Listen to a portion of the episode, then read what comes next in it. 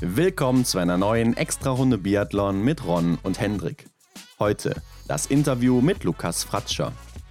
Als IBU-Cup-Gesamtsieger in die letzte Weltcup-Saison. So schafft er es am Aber zur Bronzemedaille und reist er mit nach Finnland? Ja, du sagst schon richtig, heute ist Halloween, Hendrik. Zumindest am Tag der Aufnahme. Ja, passend dazu hast du deine Stimme verkleidet. ja, ey, also ich weiß auch nicht, was da los ist. Ey. Ich höre mich an, als hätte ich irgendwie vor 20 Jahren Zigarettenautomaten geknackt, aber äh, dem ist nicht so. Also keine Ahnung, was da los ist. Ja, ich kann auf jeden Fall bezeugen, dass es immer noch der alte Ron ist. Ja, denn du siehst mich ja gerade, ne? Also du kannst sagen, ich bin's und es ist hier nicht irgendwer, der mich ersetzt. Ist natürlich immer besonders gut für einen Podcast, ne? Wenn die Stimme nicht mitmacht. Ja, ja, genau. Ich kann es bezeugen. Aber ich denke, akustisch kann man mich trotzdem verstehen. Hendrik, wer ist denn diese Woche unser Gast? Erzähl mal. Ja, Lukas Fratscher hat uns besucht. Mal wieder. Mal wieder, genau. Der IBU Cup Gesamtsieger von 2020, der ja dann das Startrecht im Weltcup hatte. Genau, war also zum Start in Kontiolahti direkt dabei. Als Siebter hatte dann so eine sogenannte Wildcard, die jetzt auch Vanessa Vogt haben wird dieses genau. Jahr. Dadurch Deutschland auch mit einem Starter mehr am Start gewesen. Und das war natürlich für ihn dann auch so die Chance, sich zu beweisen im Weltcup, sich zu zeigen, sich anzubieten, endlich dabei zu sein über eine gesamte Saison. Aber bislang muss man sagen, hat er seine Leistung aus dem IBU Cup noch nicht mit in den Weltcup nehmen können. Und ja. deshalb war das letzte Jahr für ihn wahrscheinlich, so haben wir zumindest im Vorhinein angenommen, eher ein Tiefpunkt oder ja ein Jahr, das nicht so erfolgreich war. Und im IBU Cup, wo er dann später im Januar gestartet ist, lief es ja dann auch nicht so wie sonst. Ja, und diesbezüglich wollten wir dann auch wissen, ähm, woran es gelegen hat, ne? was da los war in der Saison und ähm, wie man aus vielleicht diesem Loch wieder rauskommt oder verliert man da vielleicht auch sogar die Motivation am Sport? Ja, das werdet ihr auf jeden Fall im Interview erfahren und mit den deutschen Meisterschaften 2021, jetzt im September, hat er ja schon gezeigt, mit seiner Bronzemedaille, aber vor allen Dingen auch mit guten Laufleistungen, dass es wieder bergauf geht bei ihm. Und da wollten wir natürlich dann auch wissen, wie sieht er dann jetzt seine Chancen, wieder im Weltcup dabei zu sein zum Start in einem Monat? War das schon eine erste Richtungsweisung oder denkt er, ah, ich bin noch nicht sicher, wo ich im Moment stehe? Das werden wir mhm. gleich hören. Was gab es ansonsten, Hendrik, in dieser Woche? Ja, also ich glaube, man konnte es schwer übersehen, dass es nur noch weniger als 100 Tage sind bis Olympia. Wurde ja im Netz ordentlich preisgegeben. Ich habe es gar nicht mitbekommen, muss ich dir sagen. Also immer, nee, ja, dann, also, dann sage ich dir jetzt hier nochmal, Ron, es sind nur noch weniger als 100 Tage. Ja, danke, danke. Also äh, wer durch Instagram gescrollt hat, der ist wahrscheinlich nicht dran vorbeigekommen. Nahezu jeder hat es ja einfach gepostet. Jedes so äh, Medium, jeder Athlet. Ist anscheinend äh, ein besonderer, besonders, wenn es 100 Tage sind bis Peking? Ja, ich meine, es ist ja auch nicht verwerflich, ne, wenn man so ein großes Event vor Augen hat und dann diese magische Zahl von 100, wenn es dann eine ist. Ich weiß nicht, ob es eine magische Zahl ist, aber wenn es dann ja nicht mehr dreistellig ist, bis man da am Start ist oder eben auch nicht, ne, weiß man ja noch nicht. Ja, kann, kann ich schon nachvollziehen. Aber wir haben auch die Medaillen gesehen. Ja, die Medaillen für Peking, die es dann eben gibt für die Athleten, äh, für die Olympischen Winterspiele, aber auch für die Paralympischen Winterspiele, die ja, ja dann kurz darauf folgen werden. Gold, Silber und Bronze und äh, ich finde, optisch sehen sie echt ganz gut aus. Ja, ich muss sagen, sie erinnern mich schon schwer an so einen chinesischen Gong. Ich glaube, das kennt jeder. Ja. So eine große runde Tafel, wo die Mönche oder wenn es Mönche, die Mönche sind, ja. da mit so einem großen Hammer gegenhauen. Und auch diese Verbindung, dieses Verbindungsstück, wo dann eben der Stoff nachher eingefädelt wird, der erinnert doch auch sehr an diese ja, Bedachung, hätte ich schon fast gesagt, von so chinesischen Bauarten, oder? Ja, werden sich auch ganz klar daran inspiriert haben. Logisch, macht ja auch Sinn. Und es gab auch irgendwo so eine Seite, da konnte man die Entwicklung der Medaillen sehen seit Beginn der Olympischen Winterspiele. Und okay. das war auch ganz interessant zu sehen, wie sich die Medaillen auch entwickelt haben. Und man muss schon sagen, optisch hat sich ja auch einiges getan in den letzten 40, 50 Jahren. Also äh, ich weiß gar nicht mehr, ob man das nochmal findet, aber wenn ich es nochmal finde, werde ich es vielleicht mal bei Instagram oder so reinstellen. Denn war schon ganz cool zu sehen. Und wo wir gerade bei den Olympischen Spielen sind, es gibt eine neue Regelung zu den Startrechten für die ja. Olympischen Spiele selber. Man kennt es ja auch von Weltmeisterschaften. Da darfst du nicht einfach alle Athleten mitnehmen, sondern du kannst fünf oder sechs melden, je nachdem, wo du eben im Ranking stehst als Nation. Mhm. Davon dürfen dann eben meistens nur vier starten, zumindest für die Top-Nationen. Und bei Olympia war es immer so, dass die Top-Nationen die Top 5 waren. Die hatten dann sechs Athleten zur Verfügung, die sie mitnehmen durften und dann in Rennen eben jeweils vier. Bei den Weltmeisterschaften ist es ja so, dass der Weltmeister auch mal noch ein Startrecht hat dann im Folgejahr. Zusätzlich dann. Genauso, dass dann eventuell eine Nation mit fünf oder eben einem Athleten mehr starten kann. Es könnte ja auch sein, dass ein Athlet aus einer äh, nicht so starken Nation eben eine, eine Weltmeisterschaftsmedaille holt und dann ja. darf aber auch eben einer mehr starten. Bei Olympia ist es ja ähnlich. Jetzt ist aber aus den Top 5 eine Top 3 geworden. Also das heißt, die drei Besten dürfen jetzt sechs mitnehmen, vier dürfen an den Start gehen und die Top 4 bis 10 Nationen dürfen jetzt fünf mitnehmen oder melden und da auch jeweils vier starten. Und wann wird da der Abstrich gemacht? Welche Nation jetzt Top 3 ist? Das hängt alles mit dem Nationen-Cup zusammen aus der letzten Saison und eben aus der jetzigen bis Ruppolding mhm. werden da eben die Rennen mit einbezogen und dann steht das eben fest. Ja, der Unterschied ist eigentlich nur, dass ähm, jetzt ein Team aus den Top 4 bis Top 10 einfach nur einen weniger anmelden darf. Ob das jetzt so eine wirkliche Auswirkung hat, denn meistens hat man ja eh immer seine drei, vier Athleten und Athletinnen, die dann da eben starten, glaube ich, ist jetzt nicht so groß. Ja, glaube ich auch. Klar, wenn jetzt so eine große Nation wie Norwegen mit sechs da anreisen darf, das ist schon von Vorteil wahrscheinlich weil man sich eben noch viele Optionen offen lassen kann. Aber im Grunde gebe ich dir recht, da sind ja eigentlich dann auch die vier schon gesetzt, oder? Ja, aber gucken wir doch auch mal auf Norwegen. Wenn wir jetzt mal die Männer denken, da haben wir Johannes Dingesbö, Tajebö, Johannes Dahle und Stole Holmler Greit, die wahrscheinlich gesetzt sind. Wettle Christiansen ja. ist natürlich dann der Mann, der als nächstes da ranrücken würde und da eventuell mal hier oder da mit reinfunken könnte, je nachdem, wie die Saison dann jetzt läuft für ihn. Ja. Aber dahinter, Erland Björntegard, glaube ich, hat äh, wenig Chancen, da jetzt noch reinzukommen. Der müsste dann jetzt schon im Weltcup ordentlich rasieren und äh, dahinter glaube ich jetzt auch nicht, dass da einer von den Jungen direkt jetzt noch in diesem Jahr reinbrechen könnte, auch weil die sechs ja im Weltcup schon gesetzt sind und die Jungen vielleicht gar keine Chance bekommen, die jetzt im mhm. IBU-Cup sind, die aber auch sehr stark sind. Also denke ich mal, da, da ist es auch schon mehr oder weniger sicher. Ne? Und dann muss man natürlich dazu bedenken, im Einzel haben sie noch ein Startrecht durch Johannes Dingesbö, der äh, Olympiasieger Stimmt. ist. Ja. Die französischen Männer sind natürlich jetzt die Leidtragenden, die dann eben im Massenstart und im Verfolger nicht auf Martin Foucault setzen können als fünften Mann. Die haben dann trotzdem nur ihre vier Athleten am Start. Mhm. Aber was ich mir auch gedacht habe, für Deutschland könnte es schwierig sein, unter diese Top 3 zu kommen. Frankreich ist aktuell, glaube ich, auf dem ersten Platz, dahinter Norwegen und dann wird es, glaube ich, ziemlich eng zwischen Schweden, Deutschland, vielleicht Italien sogar noch, je nachdem. Kann ich mir jetzt eigentlich nicht vorstellen, denn da ist nur Dorothea Viera, Lukas Hofer, Dominik Windig, Lisa Vitozzi ja. eventuell. Mhm. Aber ähm, Österreich ist auch noch dabei, ne? Aber ich glaube, die haben da auch keine Chance gegen Deutschland. Also ich denke eher so Schweden oder Deutschland, ne, die werden sich dann da um den dritten Platz streiten. Ja, aber noch zur Vervollständigung, der Nationencup, der wird ja auch zwischen Damen und Herren getrennt. Ja, genau, genau. Aber ich ja, würde sagen, da, da sieht es trotzdem ähnlich aus bei beiden Nationen. Ja, mh. könnte eng werden, ja. Ron, springen wir von Norwegen mal nach Schweden, denn da gibt es einen neuen Anzug. Also jetzt hier leiten wir die Moderubrik nochmal ein. ja, unverwechselbar, oder? Das ja, ist auf jeden Fall Schweden. Hat sich nicht viel getan. Ne? Letzte Woche, Erik Lesser hat es noch gesagt, er würde sich so eine Evolution wünschen über die Jahre hinweg, wie das bei Frankreich oder Norwegen ist oder eben im Fußball auch immer zu sehen ist. Bei den Schweden ja. ist es eindeutig auch so. Hat sich nicht viel getan. Die Farben sind gleich geblieben, das Muster hat sich ein bisschen verändert. Ja, aber es passt einfach und äh, sieht deshalb auch eben gut aus. Ja, deswegen sage ich unverwechselbar. Also ich glaube, keine andere Nation könnte diesen Anzug tragen. ja. Aber ich, mir gefällt es gut. Ne? Da sieht man schön die Farben der Nation. Das ist schlüssig. Sehe ich auch so, Hendrik. Ähm, ansonsten, Rebecca Passler ist äh, Nachwuchssportlerin des Jahres in Italien geworden. Ne? War ja bei der JWM sehr erfolgreich mit einem zweiten und einem dritten Platz. War ja auch schon bei uns zu Gast und ist ja dadurch auch jetzt in den A-Kader gerückt. Hatte ja mal das Rennen zum Abschluss der letzten Saison gegen Dorothea Viera und Lisa Vitozzi gewonnen, beziehungsweise vor ja. den beiden den Massenstart. Ja, die wird sich auf jeden Fall oder hat sich da schon empfohlen. Da wird im nächsten Winter wahrscheinlich auch eine sein, wo man mal drauf achten sollte. Ja, wenn du mich fragst, war das nicht verwunderlich, dass die Rebecca hier den Titel der Nachwuchssportlerin des Jahres erhält. Das war schon abzusehen. Ja, hat ja auch im IBU Cup schon ganz gute Leistungen gezeigt, war da auch schon mal auf dem Podium. Könnte die nächste große Athletin aus Italien sein. Ja, und bei der Veranstaltung wurden dann auch noch von der Südtiroler Sporthilfe 93.200 Euro für die Talentförderung in der Zukunft ausgeschüttet. Mhm. Kann ich jetzt gar nicht sagen, ob das viel oder wenig ist. Ja, darauf kein... wollte ich jetzt ansprechen. Ja. Ähm, wir haben jetzt leider keinen Referenzwert, ne, wie das zum Beispiel in Deutschland ist oder in Österreich, da gibt es ja sowas auch. Ob das jetzt eine hohe Nummer hier ist,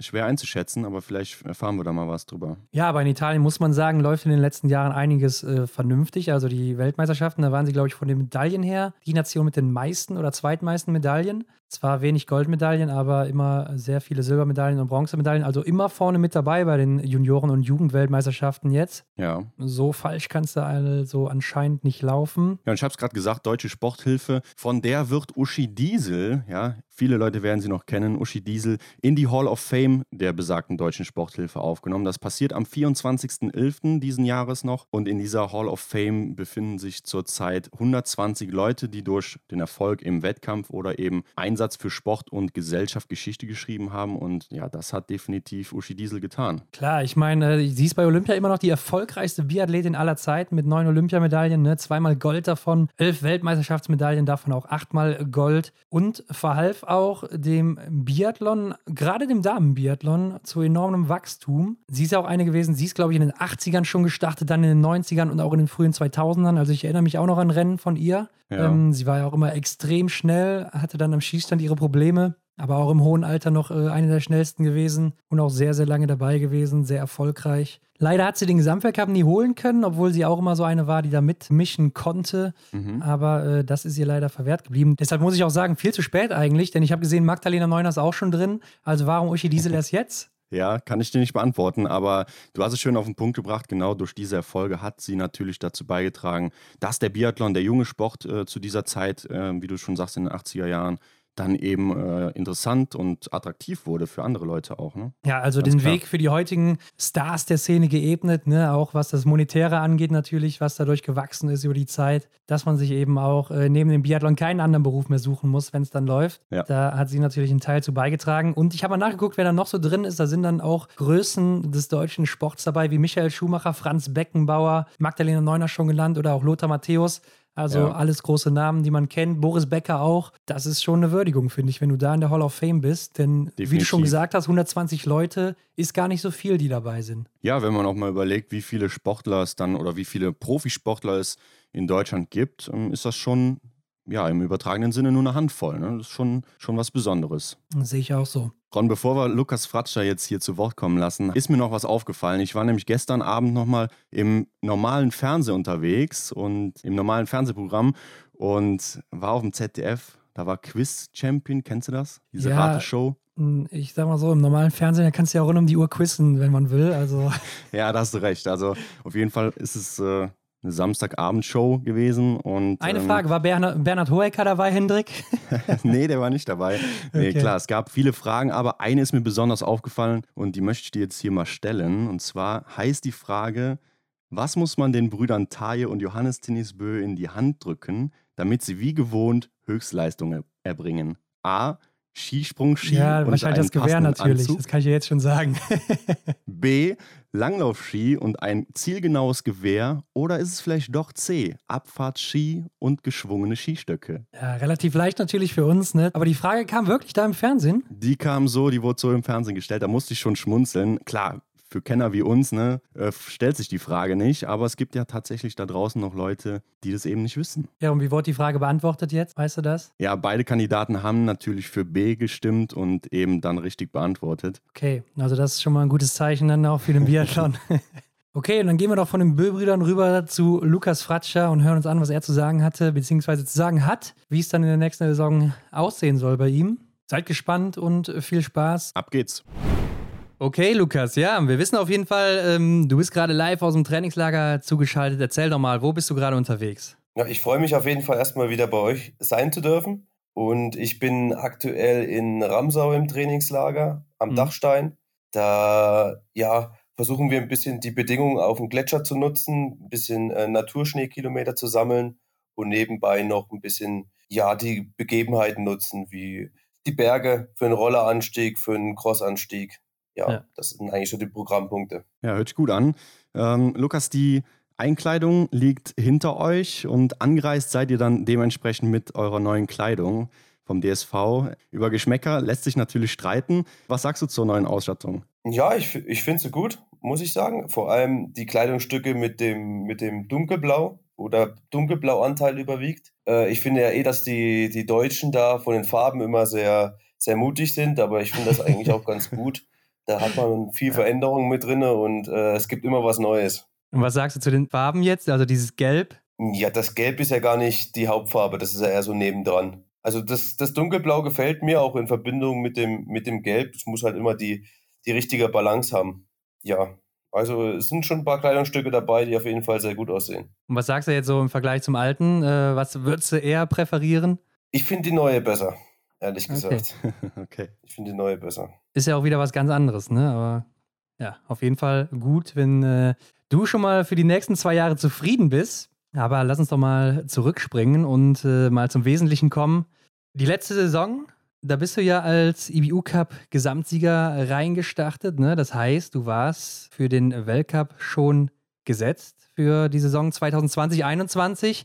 Wie war denn dann für dich die Vorbereitung damals als äh, Gesamtsieger im IBU Cup? Denn ich kann mir vorstellen, es ist dann doch anders, als äh, wenn man nicht gesetzt ist, oder? Ja, vom Training ist es eigentlich ähnlich, würde ich sagen. Es ist vor allem äh, für, für den Kopf angenehmer, muss man sagen. Wenn mhm. man weiß, man hat seinen festen, festen Startplatz für den Weltcup, für den ersten, ist das einfach im Sommer eine angenehme Situation. Man hat keinen kein Druck bei jeglichen Qualifikationen, sondern weiß, okay, ich kann mich darauf vorbereiten auf den Winter und ist ja auch nicht so schlimm, wenn mal ein, zwei Rennen nicht funktionieren, wo andere vielleicht eine Quali haben. Und ich reise einfach an und bin dabei. Also das hat man immer gerne, muss man sagen. Mhm. Aber natürlich, wie es dann letztes Jahr war, war dann schade, dass ich dann die, die, äh, diese Chance, die ich da hatte, leider nicht nutzen konnte. Und dann ist auch mhm. ganz schnell so, ein, so eine Wildcard, die man hat, auch ganz schnell verspielt. Und dann, ja, ist man auch ganz, wenn man da keine Leistung bringt, auch schnell wieder draußen, was dann schade ist. Wie war denn das mit der deutschen Meisterschaft 2020? War die dann für dich überhaupt wichtig oder hast du die einfach nur so mitgenommen? wichtig. Das ist, also sie hatte keinen Qualifikationscharakter, aber wir machen ja auch nicht nur Sport, um irgendwo dabei zu sein, sondern wir wollen ja auch, wir machen ja Sport, weil, weil wir Spaß dran, dran haben, weil wir Spaß haben, haben, uns gegenseitig zu messen.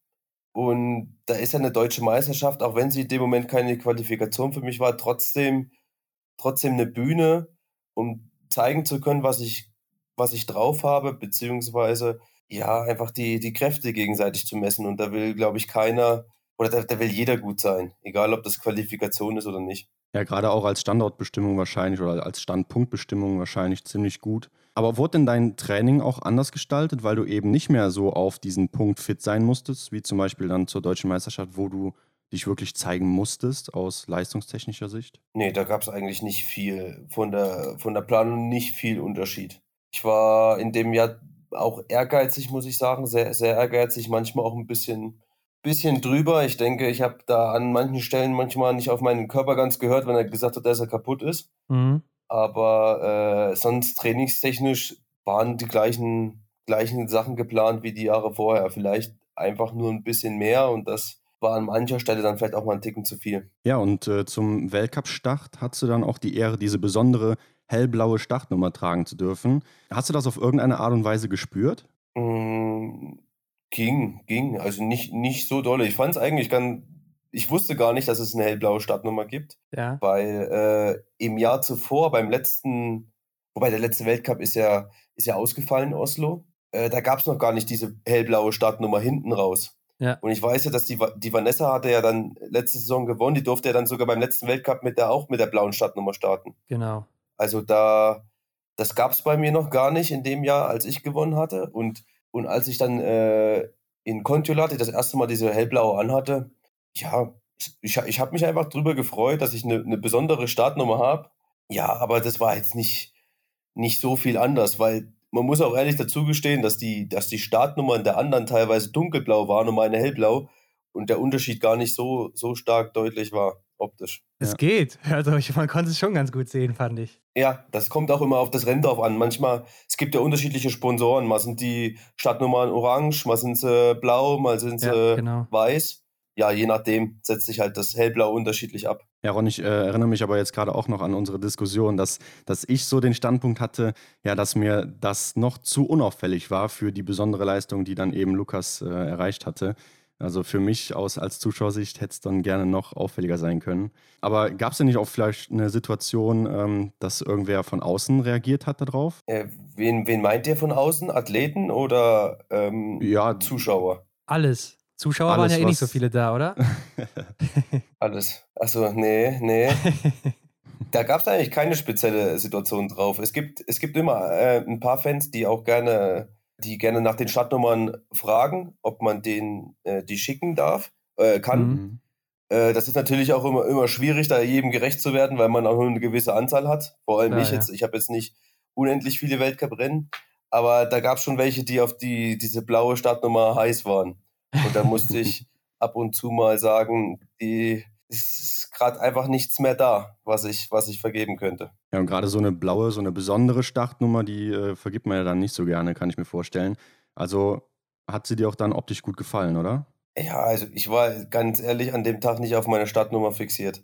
Also das war schön und gut mit der hellen Startnummer, aber das war ein Gedanke und danach ja war, hat das Rennen gezählt. Da war nicht mehr, ja. nicht mehr ja. der Fokus auf der Startnummer. Ja, aber die wurde ja auch jetzt erst in der letzten Saison neu eingeführt und ich weiß noch, in den Regeln stand es auch genau andersrum drin, denn die Junioren mhm. haben ja ein grünes Trikot getragen. In äh, Östersund war es ja jetzt zum Abschluss und eigentlich sollte es andersrum sein, dass äh, ihr dann, so, so stand es zumindest in den Regeln, das Grüne tragt und die Junioren dann das Hellblaue. Aber wurde dann anscheinend irgendwie von der IBU verwechselt oder so. Ja, das war auf jeden Fall lustig zu dem Zeitpunkt. Ähm, Du hast auf jeden Fall. Aber kurze Zwischenfrage. Ja. ja. Äh, jetzt, das ist mir aber auch neu, jetzt mit dem grünen Trikot. Ich habe kein grünes Trikot gesehen. Ja, doch, äh, die Amy Baserga hat es getragen und bei den Herren war es Emilien Claude. Ah. Ja, dazu muss man sagen, grün ist relativ, ne? Also es war auch ja, eher dann grün, wieder so ja, Neon, Gelb, Grün. Ah, okay. Ah, doch, jetzt ja, grün, grün kommt mir nämlich auch gerade neu vor. Ja, ja. ja. Für die Greenhorns, ja, keine Ahnung. Auf jeden Fall. Äh, war das so? Du hast uns ja letztes Mal noch erzählt in unserer ersten Folge mit dir, das war letztes Jahr im Mai circa. Ähm, du hast als Ziel, länger im Weltcup zu bleiben.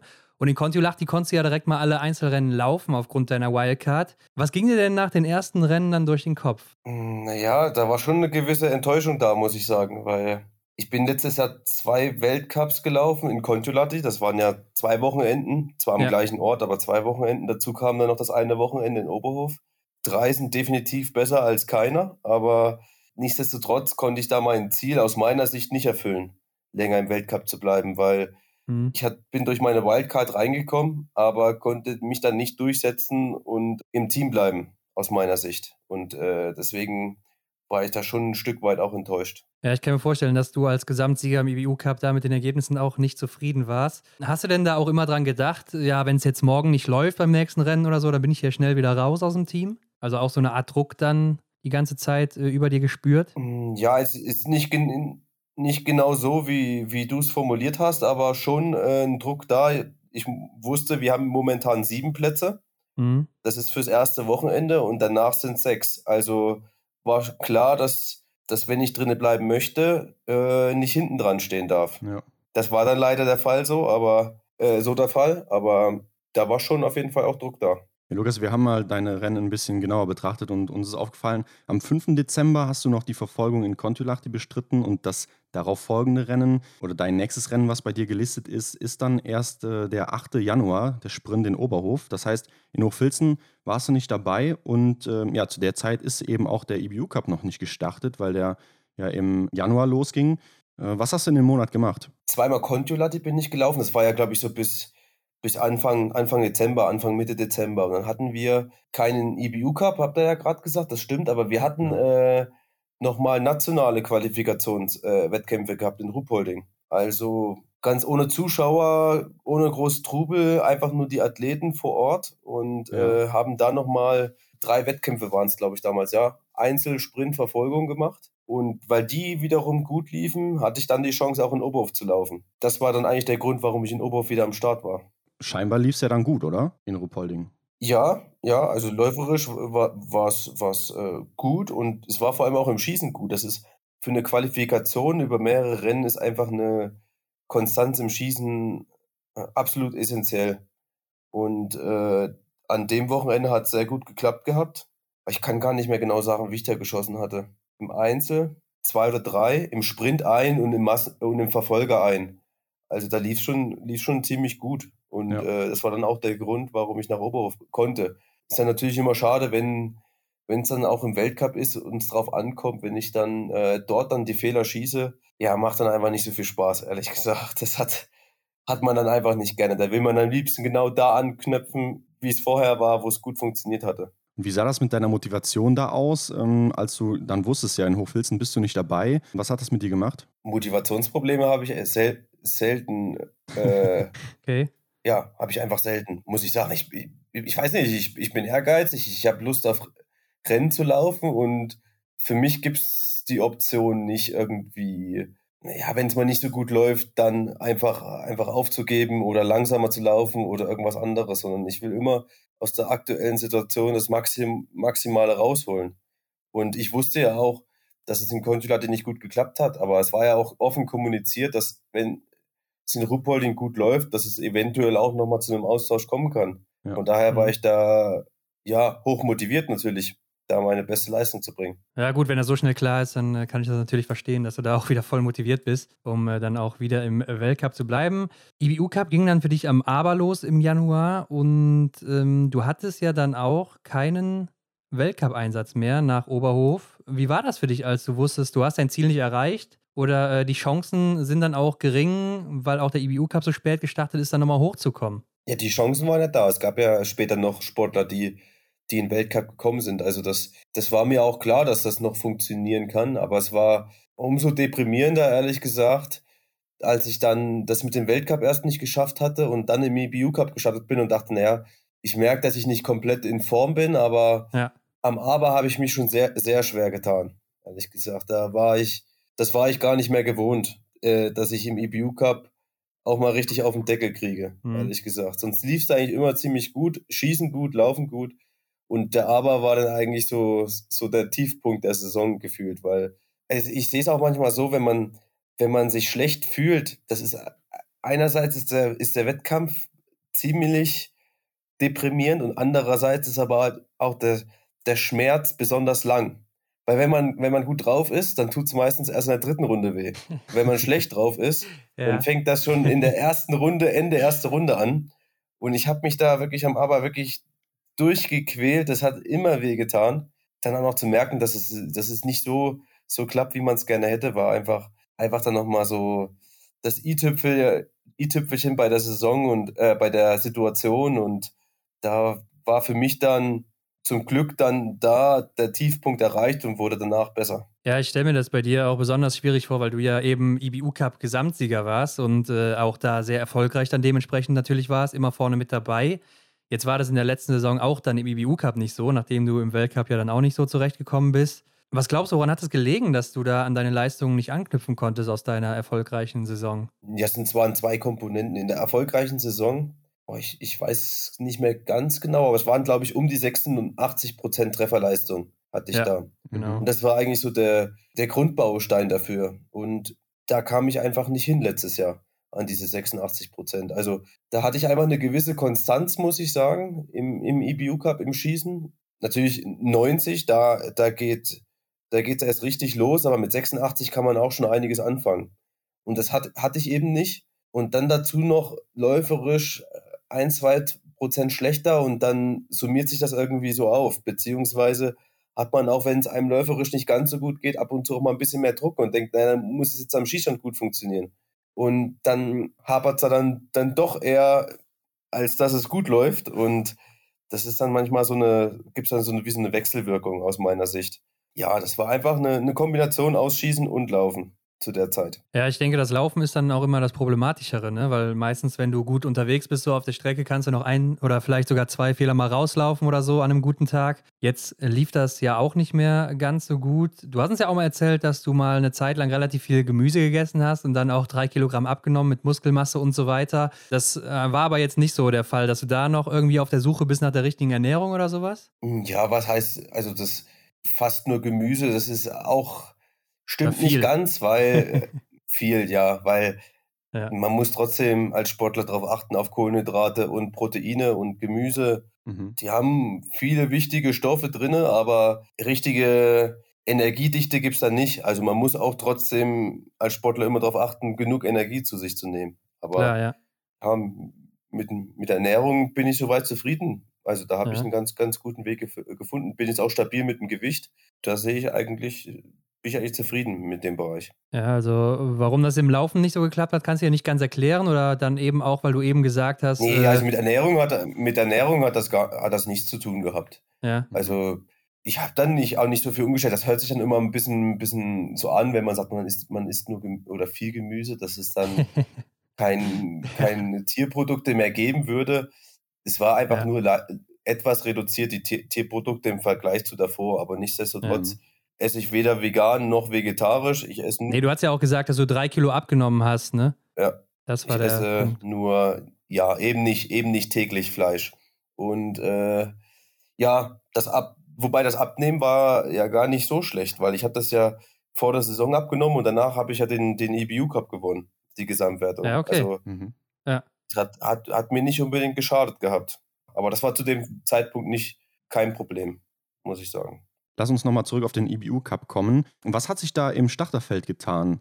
Würdest du sagen, das ist stärker geworden im Vergleich zu dem, wo du gewonnen hattest? Das sind, das sind ganz schwere Vergleiche. Also das Niveau ist schon gut, muss ich sagen, im, im IBU Cup. Da dieses Jahr auch oder letzte Saison dann auch mit dem, mit dem äh, Kampf um den Sieg zwischen äh, dem Norweger und Philipp Navrat, da war ja auch einiges an Spannung, Spannung ja. da und auch einiges an Niveau da ja, ich denke, das kann man, kann man immer schwer miteinander vergleichen. Es lag ja auch nur ein Jahr dazwischen. Ich glaube jetzt nicht, dass da irgendwie dieses, äh, die Ergebnisse 10% besser waren. Das, das glaube mhm. ich nicht. Ich denke, dass es vor allem daran lag, dass, dass sich meine Leistungsfähigkeit verändert hat und nicht die von, also dass man jetzt nicht noch schneller sein musste, um vorne reinzulaufen, sondern ich denke, dass ich mit einer guten Laufleistung und einer guten Schießleistung auch hätte vorne reinlaufen können. Ja, ich meine, im Weltcup sind die Favoriten ja meistens klar. Ne? Wenn man das mal so vergleicht, da kann man eigentlich schon so die ersten fünf Plätze, so die, die Kandidaten dafür äh, festlegen. Ähm, aber wie ist das im EBU Cup? Da gibt es doch dann schon mehr Überraschungen als in der Königsklasse, oder? Kann sein. Also es kann sein. Das ist, das ist natürlich auch, äh, ich denke mal, das Durchschnittsalter im EBU Cup ist nicht ganz so hoch wie das im, im Weltcup. Und das ja. sind einfach, denke ich, auch die Leistungssprünge in dem Altersbereich größer als später. Und von daher kann sich da von einer zur nächsten Saison deutlich mehr verändern. Ja. Beziehungsweise da auch nicht jeder immer dauerhaft in dieser Liga läuft, sondern auch wechselt. Dann kommt es auch immer darauf an, wo gerade wer zum Einsatz kommt. Und am Aber war es beispielsweise auch so, da hatten wir ja, oder ich weiß gar nicht, wie, wie lange wir das hatten, acht Startplätze gehabt und nicht sechs. Normalerweise haben wir ja sechs, aber weil es, glaube ich, diesen EBU Union Cup nicht gab, wurde es ja. auf acht vergrößert und da war schon einiges los mit den Starterfeldern. Da waren es, glaube ich, 150, 160 Sportler am Start. Da ja, möchte man dann auch ungern hinten drauf starten, nicht nur, weil meistens die Bedingungen schlechter werden mit hohen Startnummern, sondern weil auch ähm, die Zeit zwischen Anschießen und Wettkampf so weit auseinander ist, dass es dann auch nochmal eine Fehlerquelle sein kann, wenn äh, das Anschießen gefühlt zwei bis drei Stunden früher ist oder war als der Wettkampf. Ja, ist äh, ein guter Punkt, den du nennst. Es ist ja dann wahrscheinlich auch so, dass mehr junge Leute dann da vorbrechen können oder aus dem Nix kommen oder sowas, ne? Ja, de definitiv. War ja auch mit dem Gesamtsieger so.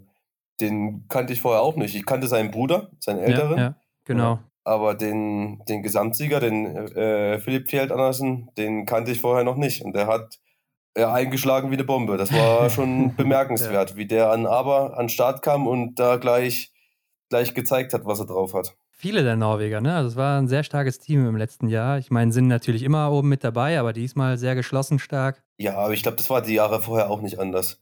Da haben sie vielleicht diesen Gesamtsieg nicht gehabt.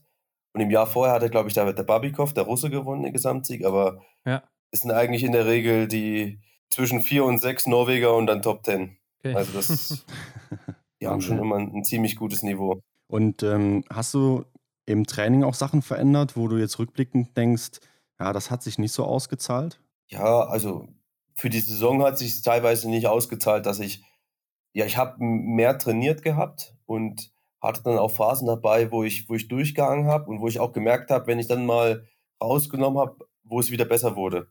Also ein Beispiel war, ich war bei der Deutschen beispielsweise in der Saison äh, 1920, nee, äh, 2021 war ich ähm, einfach nicht, nicht gut drauf. Da ja. hatte ich, ich habe mich schlapp gefühlt. Ich wusste davor schon, dass es, dass es schwierig wird. Und dann spielt natürlich auch der Kopf dann noch mit rein, wenn du schon weißt, ach, das so richtig fühlt sich nicht, nicht mhm. perfekt an.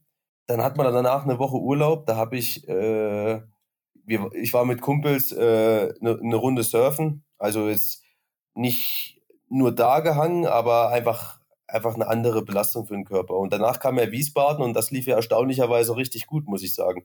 Vor allem läuferisch. Und da habe ich gesehen, okay, mit so einer, mit so einer gewissen Erholung komme ich auch wieder zurück, wo ich gerne sein würde. Aber ja, ja rückblickend muss ich einfach sagen, dass in der Saison ich oft kaputt war und dann mehr drauf geachtet habe oder trotz, dass ich kaputt war, trotzdem meinen mein Plan so durchgezogen hatte, wie, wie, wie, äh, wie ich ihn mir vorgenommen hatte. Und da denke ich, habe ich auch ein Stück weit draus gelernt, da noch häufiger auf den Körper zu hören, wenn es mal über eine längere Zeit schwierig geht. Ja, aber das ist natürlich schade für die Saison, die dann kam, aber natürlich auch eine Erfahrung, die man hat und einfach, man hat dann auch ein Stück weit mehr Wissen und kann das dann für die nächsten Jahre anwenden. Ja, es hört sich ja auch schon echt nach einem guten Fazit zu deinem letzten Winter an. Gibt es da noch ein paar Punkte, die du fürs Fazit jetzt noch ergänzen würdest? Mm, ja, also ich war dann auch hinten raus, die, die letzten Wettkämpfe, muss ich sagen. Es ging ja bei mir dann auch nicht mehr um Gesamtwertung im EBU Cup, wie es Jahr zuvor, wo es um den Gesamtsieg ging oder die letzten Rennen. Dann, das war schon, schon sehr nervenaufreibend. Da wusste man nicht, finden die jetzt überhaupt noch statt, weil die Schneebedingungen so schlecht waren und ja, das, das war ein großes Hin und Her und Aufregung. Das war dann in der Saison ein Stück weit weniger, weil ich wusste, es geht jetzt nicht um den Gesamtsieg.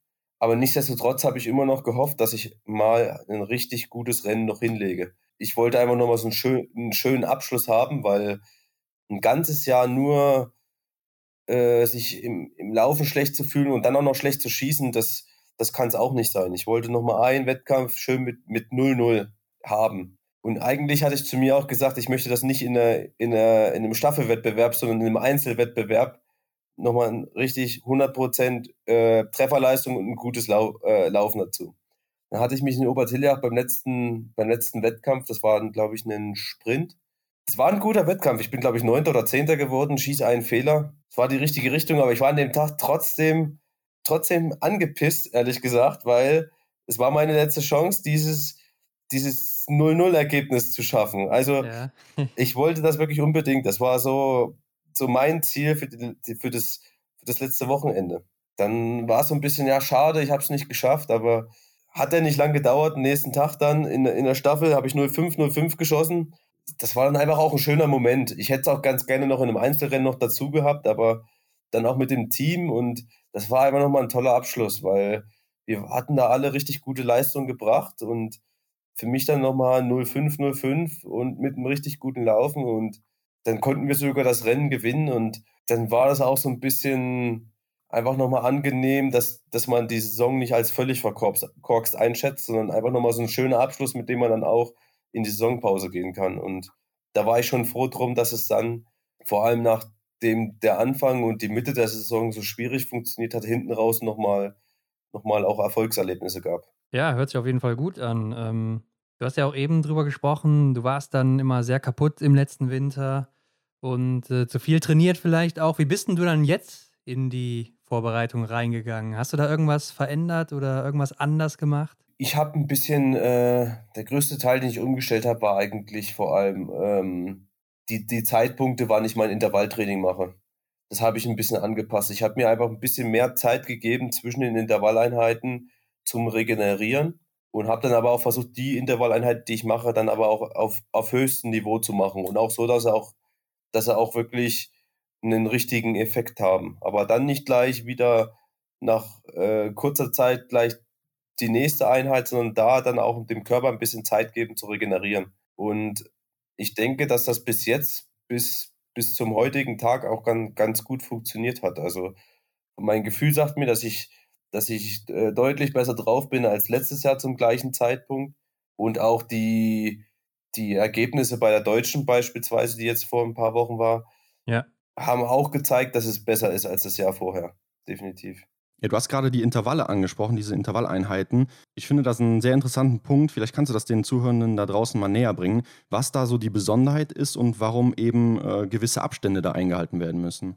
Ja, also das Intervalltraining ist ein sehr komplexer Bereich, weil das gibt da sehr viele Optionen, wie man ein Intervalltraining gestaltet. Mhm. Je nachdem, wie, wie lange das ist, wie die Pausen zwischen den einzelnen Intervallen ist und auch wie intensiv das einzelne Intervall ist. Also ja, mit welchem Puls ich da laufe und so weiter. Da gibt es verschiedene äh, Varianten. Das, wen das interessiert, da, da gibt es so viel Informationen im Internet, da kann man sich alles rausziehen, was, was so schöne Intervallprogramme ist. Was, worauf ich vor allem hinaus wollte, ist, dass ähm, ja, man auch manchmal nicht unterschätzen darf, was auch so ein Intervallprogramm, ein richtig hochwertiges Intervallprogramm auch für, für Auswirkungen auf den Körper hat. Und dass der sich dann auch davon erholen muss, weil das ist ja auch gerade unser, unser Ziel, dass wir einen Reiz schaffen, den der Körper nicht kennt oder nur ab und zu kennt und ähm, dann auch darauf reagiert.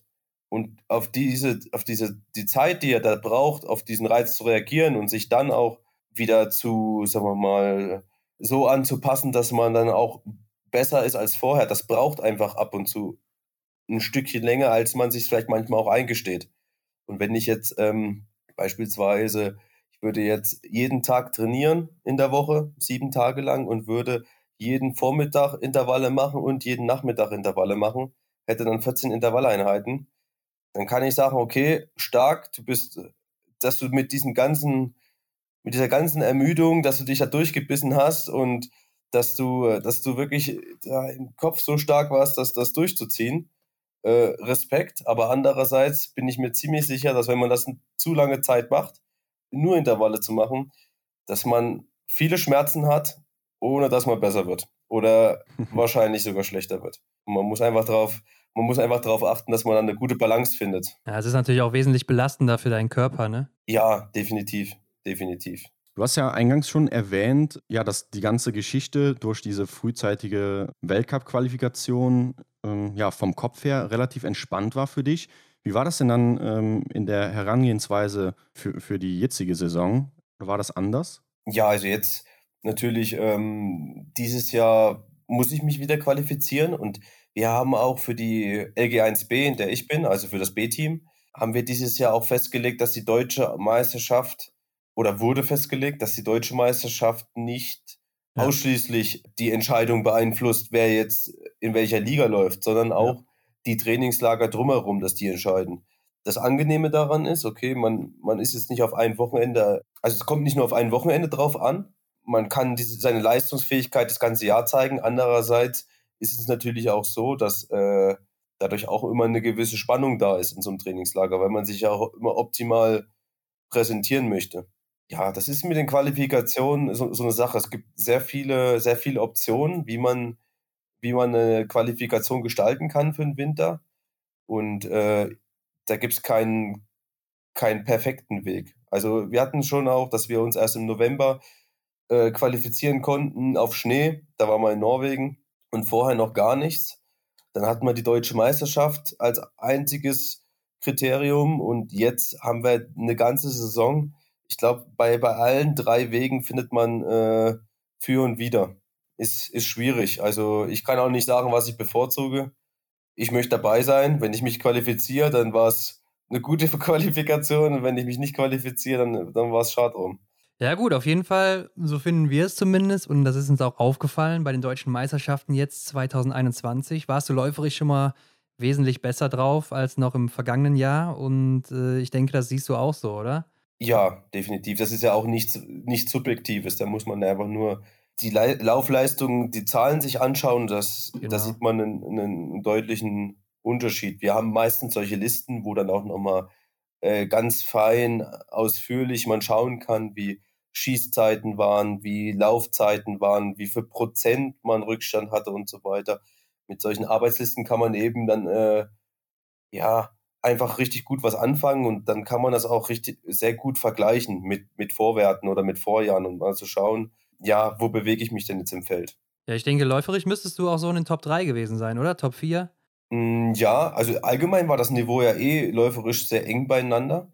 Es waren viele, viele gut, aber läuferisch ging es sehr gut. Also ich bin mit meinen Ergebnissen zufrieden bei der Deutschen, aber muss auch ehrlich dazu sagen, dass es halt, ja, am Schießstand da noch ein bisschen gehapert hat und da auch der, der Baustein gefehlt hat, um jetzt wirklich ja, ein Spitzenrennen zu machen. Also ich meine Platzierungen waren gut, bin ich auch sehr, sehr zufrieden mit, äh, aber ich denke mit einem guten Schießen, oder ich nicht denke, ich weiß, mit einem guten Schießen wäre wär noch mehr drin gewesen, aber das, das wird einem jeder sagen, der einen Fehler schießt, wird sagen, ach, der eben ist immer so. Nochmal noch mal, noch mal ein Fehler weniger, da wäre ich weiter vorne gewesen. Ja. Äh, ja. ja, aber natürlich umso ärgerlicher, wie bei mir zum Beispiel ein Verfolger, wenn ich mit 0-0 anfange und dann 3-1 ja, schieße, klar. dann ist es halt einfach ärgerlich, weil man sich denkt, okay, das hätte jetzt nicht nur einer weniger sein können, sondern zwei, drei, vier weniger sein können. Da war ich ja noch froh, das war dann auch das, das, das erfolgreichste Rennen, da bin ich noch als Dritter ins Ziel gekommen, aber wenn genau. man danach 0-0 mhm. führt, äh, gibt man die Führung nicht, nicht gerne wieder ab und äh, musste ich leider. Aber äh, ja, trotzdem, die Bronzemedaille gewesen, äh, gibt auf jeden Fall Tage, an denen es schlechter läuft, definitiv. Ja, du nimmst uns schon viel vorweg hier, muss ich gerade sagen. Aber ähm, die Frage ist natürlich jetzt, es war ja auf Rollerski auch im Sommer und äh, jetzt ist ja das Wichtige, wie kriegst du jetzt diese Laufleistung in den Winter, ne? Wie, wie kannst du das schaffen? Ja, das, das ist schon richtig. Also das ist ja vor allem dann die Frage einerseits der, der Trainingsplanung, was das Ziel ist, wann man, wann man optimal drauf ist im Jahr. Ja. Andererseits natürlich auch zwischen Ski und Roller die, die Technik. Aber da mache ich mir eigentlich nicht so viel Gedanken, weil ich die letzten Jahre vom Gefühl nie Probleme hatte, dass ich nach einer guten Rollerleistung das nicht auf den Ski gekriegt habe. Sondern mhm. eigentlich war es immer so der Fall, dass ich sogar auf dem Ski aus meinem Gefühl noch einen Ticken besser war als auf dem Roller. Und ich gehe mal davon aus, dass das wieder so kommt und äh, will mir da gar nichts anderes einreden. Also ich, ich, ich denke, dass ich das, das ganz gut, ganz gut hinbekomme, dass das dann auf dem Ski auch funktioniert. Aber gehen wir mal auf dein Highlight ein, auf die Bronzemedaille oder ja, lass uns darüber nochmal sprechen. Und in dem Rennen war ja wirklich auch besonders die letzte Runde, die muss man erwähnen. Da haben dich ja auch noch Marco Groß und Benedikt Doll begleitet. Also es war spannend. Ähm, es gab leider nicht wirkliche Videos dazu, aber nimm uns doch nochmal mit auf die letzte Runde und erzähl uns, wie das so aus deiner Sicht lief. Also ich, ich fange vielleicht beim letzten Schießen an. Ja. Äh, ich bin da mit, äh, mit Roman Rees zum letzten Schießen gekommen. Wir haben die, die vierte Runde haben wir zusammen äh, bestritten.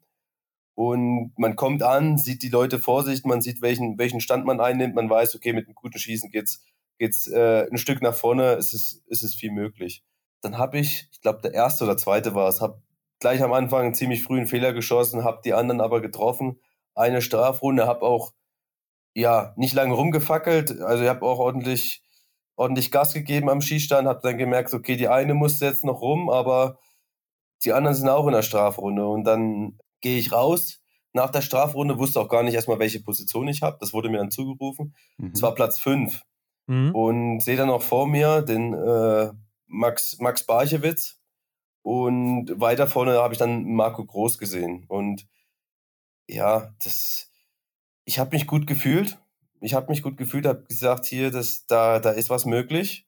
Da ist, da ist eine Medaille drin. Hab, hab dann ähm, Max äh, überholen können und auch auf dem auf Marco aufschließen können.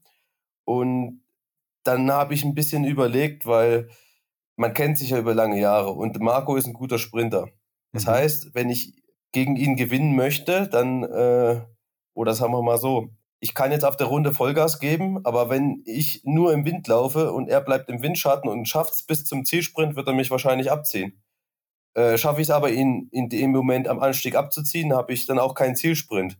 Und mhm. ich hatte mich aber dafür entschieden, ich werde jetzt erstmal, weil der, der Anstieg auch ziemlich lang ist am Aber, ich werde jetzt erstmal äh, noch nicht alles raushauen, was geht, sondern das Tempo langsam steigern und dann äh, über die Kuppe, über den letzten Berg dann schon mal alles reinhauen und versuchen dann, selbst wenn ich ihn dann nicht loskriege, dann im Zielsprint Sprint zu regeln. Dann ist aber, das kriegt man meistens auch immer gar nicht mit, weil man hat nur seinen sein, sein Tunnelblick. Der, der Benny Doll ist auch nicht, ich weiß nicht, wie weit er hinter mir raus ist aus dem Skistand. Auf jeden Fall, der kam dann auch zu diesem Duell noch mit, mit hinzu äh, hatte mich kurz vorm höchsten Punkt, äh, kam der in unsere Gruppe mit rein, Marco, ja. und, also Marco und ich, und äh, ist dann auch gleich vorne weg und dachte nur, da habe ich ehrlich gesagt, ich war froh drum in dem Moment, weil ich wusste, ich muss nicht als Erster in die Abfahrt und hab, hab Windschatten, weil das ist wirklich ganz gefährlich. Im Aber, das ist eine lange Abfahrt, geht man nicht gerne als erster, erster rein, vor allem weil dann auch der Ziel, der Zieleinlauf äh, mit viel Geschwindigkeit kommt. Da möchte man am, am liebsten auf zwei starten und auf eins ins Ziel gehen. Und dann ist der, ist der Benny nach vorne.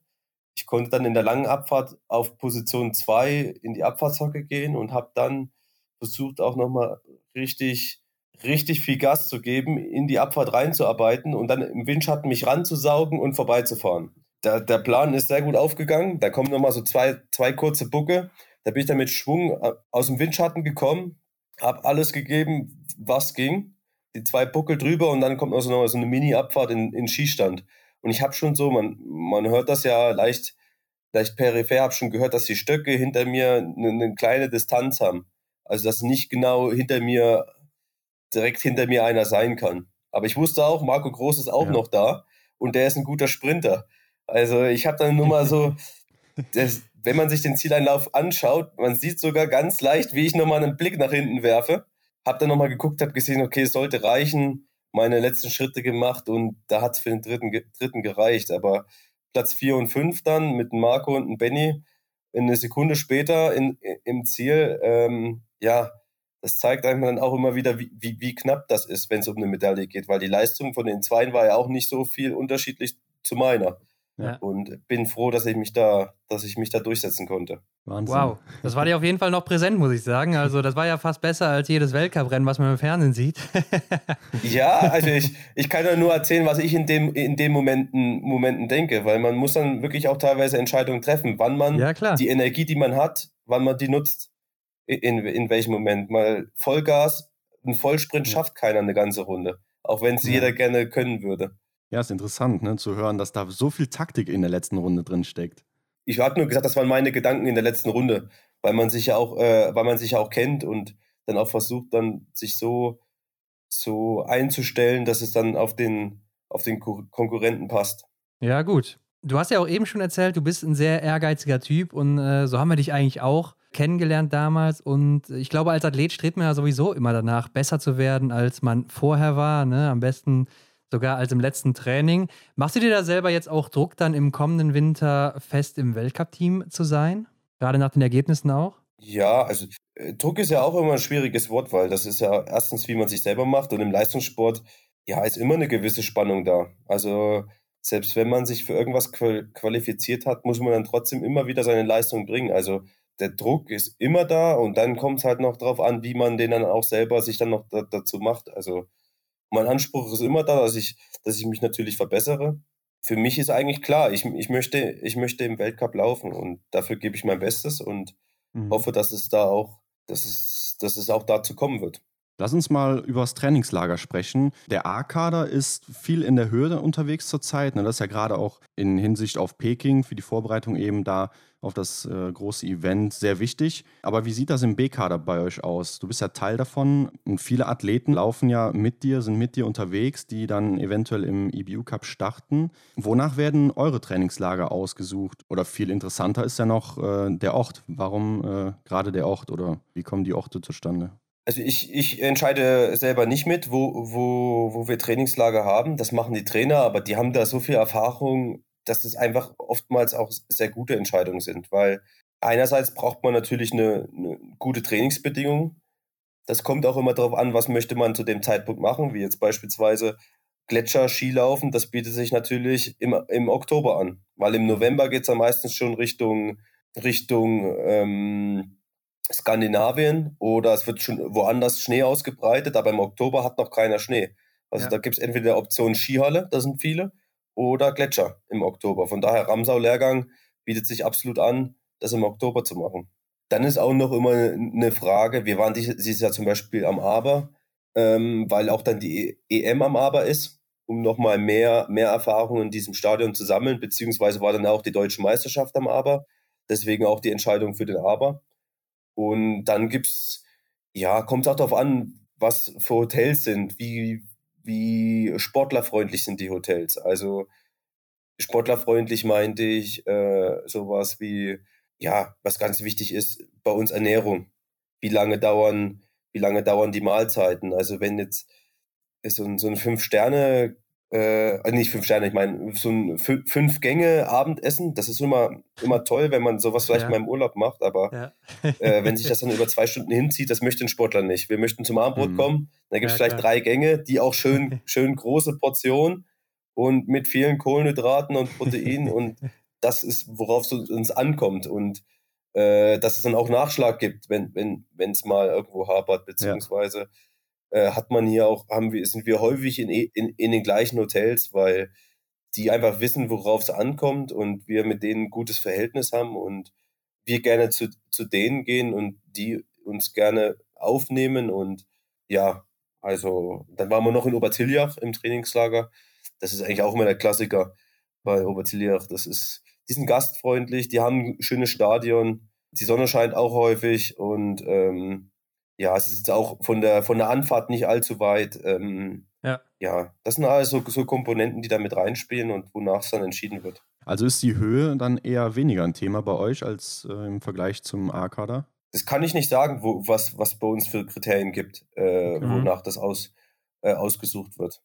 Also ich denke mal, es macht schon Sinn, auch in der Höhe zu sein, von der Olympiade, die in der Höhe stattfindet, definitiv. Aber ähm, es gibt eben auch andere Aspekte, die wichtig sind. Und ja, das Wichtigste ist ein qualitativ hochwertiges Training.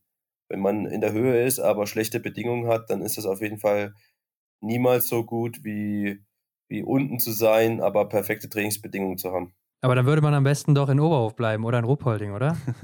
ja, das ist schon richtig, aber andere Orte haben ja auch was anderes zu bieten, wie zum Beispiel der Dachstein mit dem Gletscher. Das hat ja Oberhof oder Ruppolding nicht nicht zu bieten, beziehungsweise mag auch jeder Abwechslung. Also es kommt auch jeder mal gerne raus und sieht mal was anderes, was er vielleicht nicht das ganze Jahr sieht. Und da ist es eigentlich schön im Trainingslager auch mal woanders zu sein und ähm, nicht immer nur am, am Stützpunkt zu sein. Ja gut, aber es geht ja jetzt äh, in Obertiljach auf jeden Fall auch noch für euch weiter und da geht es ja dann auch um die Weltcup-Entscheidung. Also wer wird dabei sein, wer nicht. Und wir haben mal nachgeguckt, Du hast ja im IBU Cup schon zwei zweite Plätze mal geholt in Obertiljach und auch jetzt eben zum Abschluss der letzten Saison noch die Mixstaffel da gewonnen. Also inwiefern spielt dir das jetzt in die Karten für die Entscheidung da? Also Obertiljach ist auf jeden Fall ein gutes Pflaster für mich, aber ähm, die Situation ist ein bisschen anders. Es gibt noch zwei Plätze für das Trainingslager in Munio, die noch nicht entschieden worden sind. Genau, die wird ja da entschieden in Obertiljach, oder? Nee, die werden nicht, die wird nicht in Obertiljach. Es wird schon vor Obertiljach entschieden die letzten zwei Plätze. Ah, okay. Äh, es fahren nur alle restlichen nach Obertiljach. Also die zwei, die noch mit nach Munio fahren, die fahren nicht mit nach Obertiljach. Das heißt, es fahren dann äh, sieben LG1A-Sportler plus zwei Sportler aus der LG1B nach Munio. Die Entscheidung wird demnächst kommen. Mhm. Und ähm, dann der ganze Rest trifft sich in Obertiljach und läuft die IBU-Cup-Plätze aus. Und die, die in Munio sind, die neuen Sportler, laufen die sechs Weltcup-Plätze auf, aus. Und die okay. drei, die es nicht schaffen für den Weltcup, die kommen dann in den EBU Cup. Also es ist ein bisschen, bisschen kompliziert, aber es könnte sein, dass ich in Obertiljach bin, es könnte auch sein, dass ich nicht bin.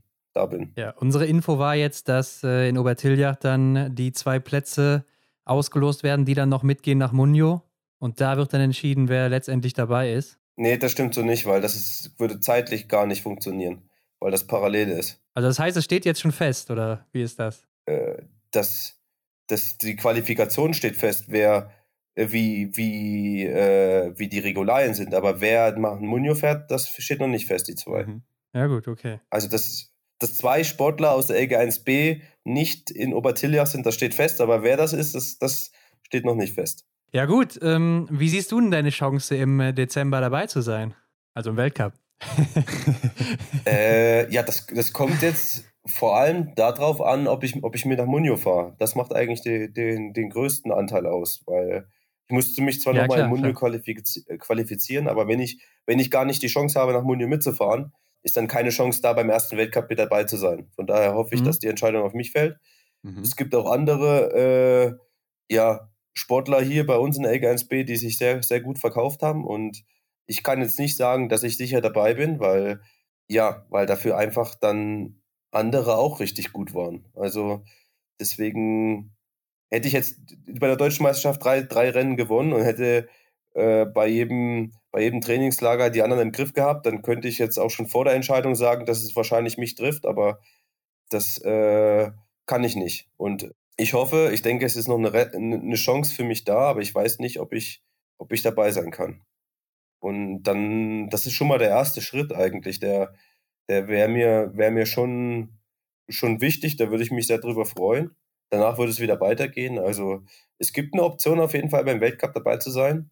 Aber es kann auch sein, dass es, dass es sich jetzt beim ersten Weltcup noch nicht, dass es beim ersten Weltcup noch nicht klappt. Also um hier nochmal klar zu machen, es gibt jetzt keine internen Wettkämpfe mehr, wer jetzt genau mit nach Munio oder so geht oder dann eben nach Obertiljach, sondern das steht irgendwie schon fest oder machen die Trainer jetzt unter sich aus oder wie ist das? Nee, das äh, hatte ich eingangs mal gesagt, das sind die deutsche Meisterschaft zählt rein und die Trainingslager in der LG 1B. Ja, ja, und da wir genau. ja momentan noch im Trainingslager sind von der LG 1B, wird auch dieses Trainingslager nochmal in die Entscheidung mit einfließen.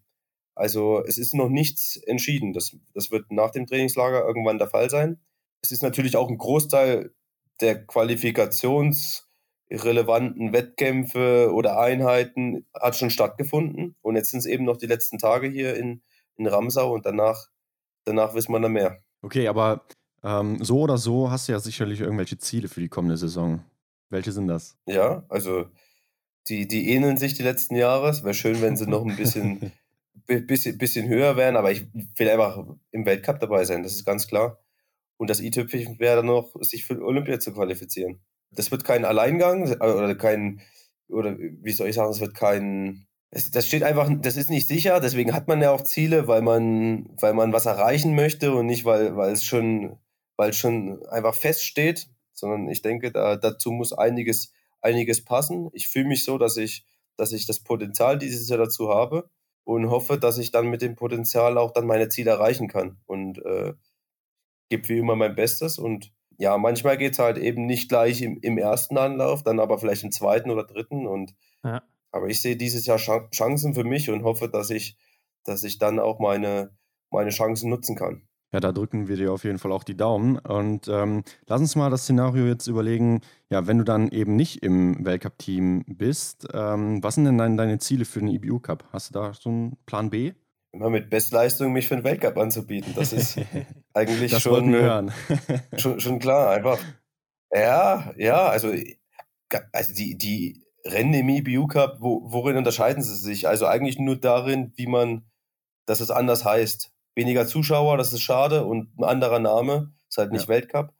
Aber gleiche Distanz, gleiches Schießen, alles passt alles. Also man kann auch im EBU Cup richtig gute Rennen machen und und Rennen machen, wo man auch richtig zufrieden mit ist. Und nur weil man Weltcup läuft, äh, heißt es nicht unbedingt, dass das einen, einen immer Spaß macht und glücklich macht. Siehe letztes Jahr bei mir Contiolati, ich war zwar dabei, aber wenn es dann nicht so richtig funktioniert, macht es halt auch keinen Spaß. Von daher äh, erstmal die, das Wichtigste ist erstmal erstmal richtig, richtig gute Rennen zu machen. Am besten im Weltcup.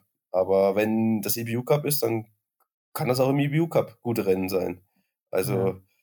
ich zeige gerne, was ich drauf habe, egal in welcher Liga. Ich würde sagen, zum Abschluss noch ein Thema, wo du vielleicht der beste Mann oder einer der besten auf jeden Fall für bist. Denn in Oberhof wird ja fleißig gebaut für die WM 2023. Äh, das sieht man ja da, wenn man den zum Beispiel auf Instagram folgt oder so. Kannst du uns mal ein Update geben, äh, wie es da im Moment aussieht? Äh, von der Baustelle kriege ich gar nicht, also ich sehe, dass eine Baustelle da ist, aber wir haben ja in Oberhof zwei Biathlon-Stadien. Das ist ja das ja. aus dem Fernsehen das. Und dann gibt es noch eins, zwei Kilometer entfernt oder nicht mal zwei, ein Kilometer entfernt ist ja noch, noch eine zweite Rollerbahn mit, mit, mit Skistand. Also ja, deswegen, deswegen die, die, die Baustelle, das ist nicht, nicht mein Bereich. Da gibt es andere Spezialisten, die das definitiv besser können. Und ich kann es dann erst wirklich einschätzen, wenn ich dann auch wieder laufen darf dort. Also mhm. äh, ich, ich gehe mal davon aus, dass es alles rechtzeitig fertig wird. Müssen sie. Ja. Und das ist dann auch ein richtig, richtig äh, cooles Stadion wird mit, mit, ja, einfach mit noch mehr größerer Tribüne, mit äh, breiteren Strecken und äh, auch mit einer höheren Schneesicherheit mit dem, mit dem neuen Schneedepot. Und mhm. ich denke, dass da ja, es einfach ein Stück weit besser sein wird als, als zuvor. Das heißt, wenn ihr dann ähm, zu Hause seid, seid ihr dann auch gar nicht auf dieser Hauptstrecke, nenne ich es jetzt mal, so wie man sie kennt im Fernsehen, sondern seid dann eher auf anderen Strecken unterwegs? Ja, momentan schon, weil es ist ja gar nicht möglich, im, im Stadion unten zu trainieren, weil der Asphalt ist aufgerissen und es stehen äh, Fahrzeuge rum. Es ist da nicht kein Trainingsbetrieb dieses Jahr im Sommer gewesen. Mhm. Okay. Ja, ich wäre jetzt mal neugierig gewesen, wäre mal am Training dann vorbeigerollert oder sowas, um mal zu gucken, wie es aussieht. Aber wenn da eh abgesperrt ja, ist. Ja, da bin ich, klar bin ich mal rum. Das, Spek okay. Der, das Spektakulärste ist das Schnee, Schneedepot. Also das ist gigantisch, muss ich sagen. Ja, stimmt. Also da war ich schon ziemlich, ziemlich beeindruckt. Allgemein sind auch die Strecken breiter geworden.